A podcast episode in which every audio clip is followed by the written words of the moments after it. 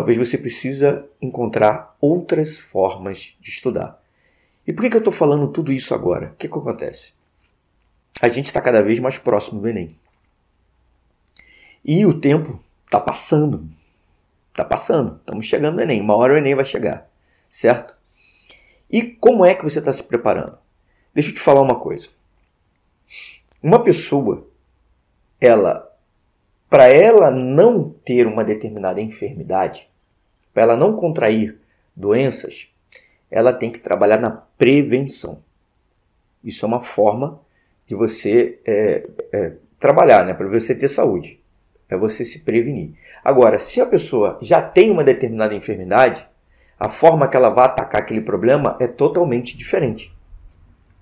Mesmo a mesma analogia eu posso fazer com um país em guerra. O país, ele, ele tem que fazer uma série de estratégias para preservar a paz, para não entrar em guerra. Mas uma vez que ele está em guerra, as estratégias vão ter que ser diferentes.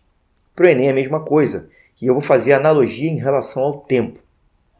Se você tem um bom tempo para se preparar, se você tem um ano para se preparar, a sua estratégia, a sua abordagem é uma.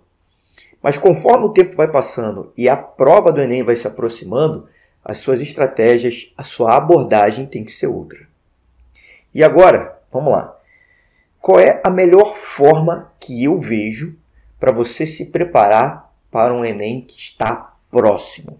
A melhor forma que eu vejo é se preparar por exercícios. E é você fazer a maior quantidade de exercícios possível. Seria isso?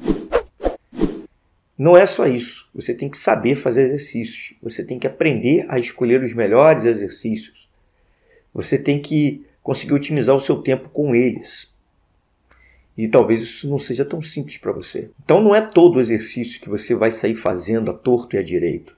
Você tem que entender que aquele exercício ali, se você está estudando por exercícios, aquele exercício ele vai representar para você a teoria o próprio exercício em si, que vai fazer com que você é, é, aumente a sua capacidade cognitiva, a sua capacidade de resolver problemas e também a sua revisão. Os exercícios eles vão assumir esses três papéis.